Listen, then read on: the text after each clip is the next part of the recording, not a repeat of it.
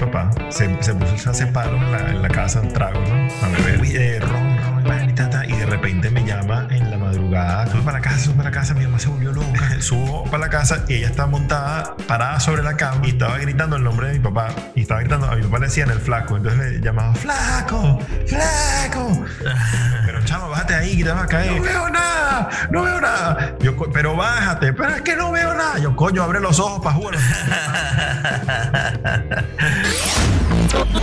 Pero cuando vives con tu pareja es una vena que te la tienes que calar porque o te la calas porque hay cosas, hay más cosas positivas que negativas. Entonces tú, coño, respiras, es difícil igual, la convivencia en, pareja es muy arrecha, pero respiras y coño, ya te vas adaptando. Tu esposa está trabajando, ya, por eso es que hablas así tan, tan libremente. Yo estoy es suelto y al garete.